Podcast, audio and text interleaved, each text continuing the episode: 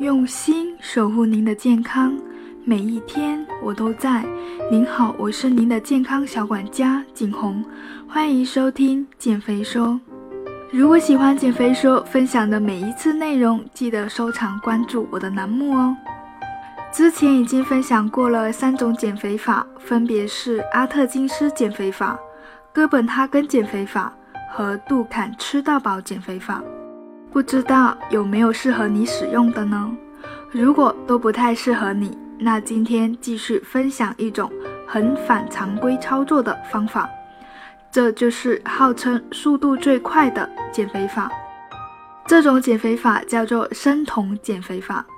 生酮饮食是一个非常严格的低碳饮食法，和其他的低碳饮食相比，它最大的特点是高脂肪。没错，就是高脂肪。这个饮食法最初是用来治疗癫痫的，后来发现对癌症、糖尿病也有不错的效果，所以在国外这样的饮食会被用于逆转糖尿病、治疗癌症、癫痫、老年痴呆等疾病的治疗。后来发现，原来这种饮食法还有减肥的作用，在健身健美中也有挺广泛的使用。今天我们就来聊一聊这个高脂肪的生酮饮食减肥法。听完如果有什么疑问，欢迎留言，我会给你解答的。首先，第一个问题就是什么是生酮饮食？生酮饮食法是一个超低碳、高脂肪的饮食法，和阿特金斯、哥本哈根以及其他的低碳减肥法不一样的是，它不仅不限制脂肪摄入。反而要求非常高比例的脂肪摄入，饮食摄入中超过百分之七十的热量是来自于脂肪的。这是一个你要减脂肪，那就要多吃脂肪的减肥法。来，我来给你解释一下生酮饮食减肥要多吃脂肪的原理。用脂肪来替代碳水，比如米面粥粉。身体消耗完葡萄糖后，慢慢的就会开始燃烧脂肪了，给自己的身体功能，身体慢慢进入了生酮的状态，最终让身体进入一个高效燃脂的阶段。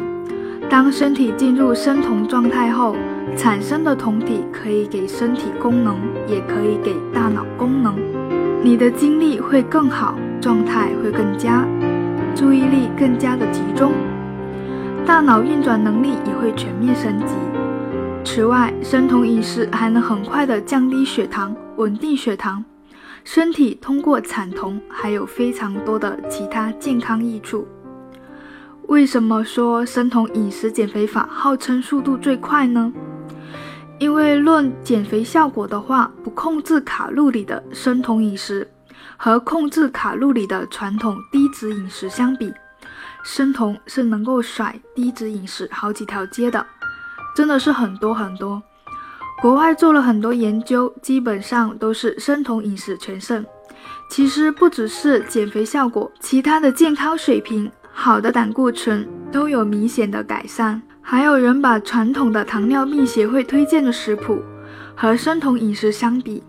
生酮饮食比糖尿病协会推荐的饮食减肥效果好三倍之多，而且治疗糖尿病的效果更好。因为生酮饮食的特点是严格控制碳水的摄入量，大量的脂肪，身体开始燃烧脂肪。有了这些条件，减肥效果会远超于其他的减肥方法。还有燃烧脂肪后，身体产生的酮体能给身体功能。身体适应脂肪后，会感受到更多的其他好处。生酮饮食还能稳定血糖，改善胰岛素敏感性。听到这里，有的朋友可能就会想问：生酮饮食要怎么吃呢？别急，我先来跟你讲讲几种方式。生酮饮食是有很多不同的版本，需要根据个人的需求和身体状况，找出合适自己的饮食方式。标准的生酮饮食：低碳水、适量蛋白质、高脂肪，脂肪甚至超过百分之七十，蛋白质百分之二十，碳水百分之十以下，甚至低至百分之五。周期性的生酮饮食法，类似碳水循环，比如说一周之内五天严格控制碳水，其他两天摄入一定量的碳水。针对性的生酮饮食法，也是高强度力量训练爱好者的需求。平时都限制碳水，只有在高强度的训练前后摄入适量的碳水化合物。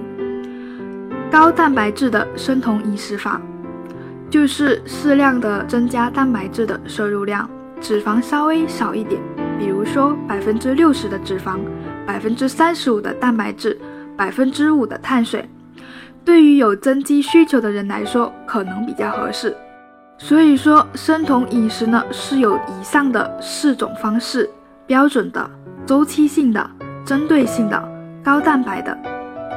总之，生酮是低碳饮食的一种，碳水是一定要严格控制的。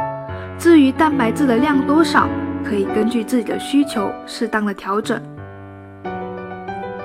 生酮饮食最大的特点就是，对于很多减肥者，你可以吃得很爽，肉、脂肪这些都可以做到非常多的美味食品。生酮饮食是一个不错的减肥方法，但是也有爆碳水的风险。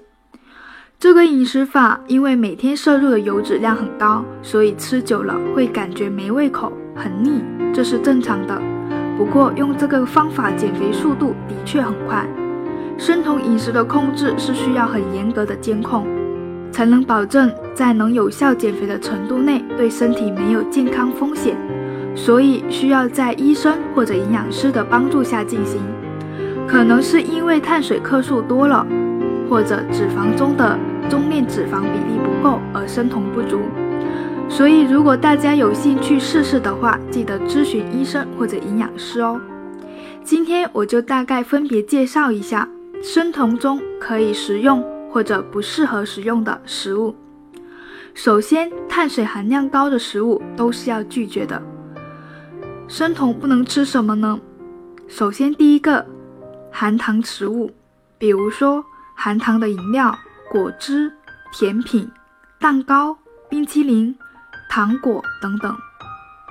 第二，粉类主食，小麦、大米、面食。等等其他的谷物。第三，水果，所有几乎含糖高的水果，除了一些低升糖指数的水果之外，都尽量不建议吃。第四，豆类，比如说豌豆、芸豆、扁豆等等。第五，根茎类的蔬菜，比如说土豆、红薯、山药等等。第六，低脂肪加工食品。这些低脂肪、高度加工的食品，通常碳水会很高，还有一些含糖的调味品和调味汁。另外，还有一些不健康的脂肪，比如说反式脂肪。最后一个就是酒精了，大部分的酒精含有碳水，许多的酒精饮料也会使你离开生酮状态。那么，生酮饮食能吃什么呢？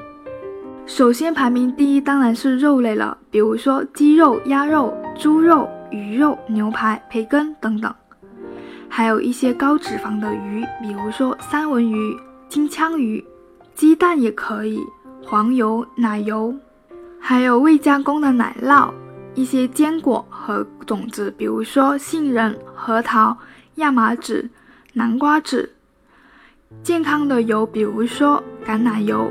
动物油等等，大部分的绿叶蔬菜都是可以的。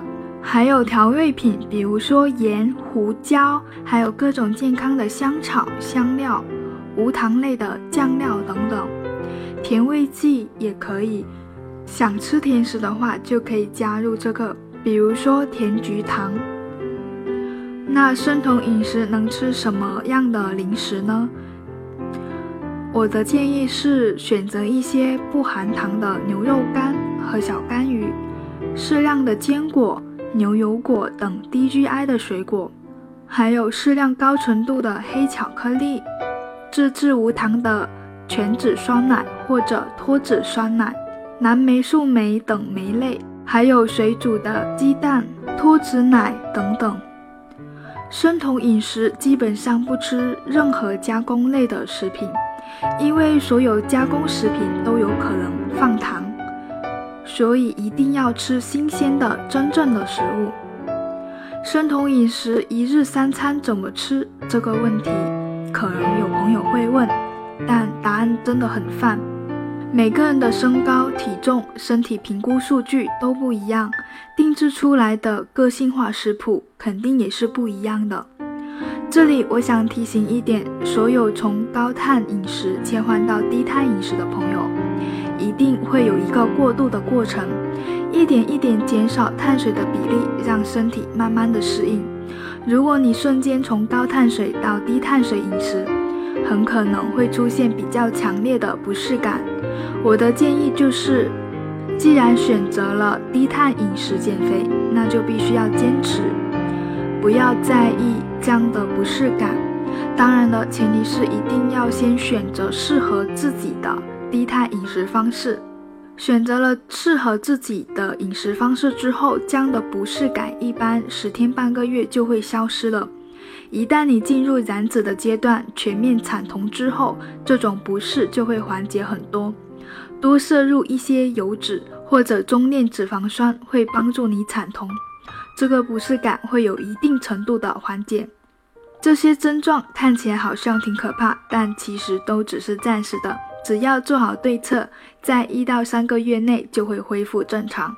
好了，今天的内容关于生酮饮食就到这里了。你们如果有什么疑问，可以留言，我一定会给您详细解答的。我是您的健康管家景红，下期见。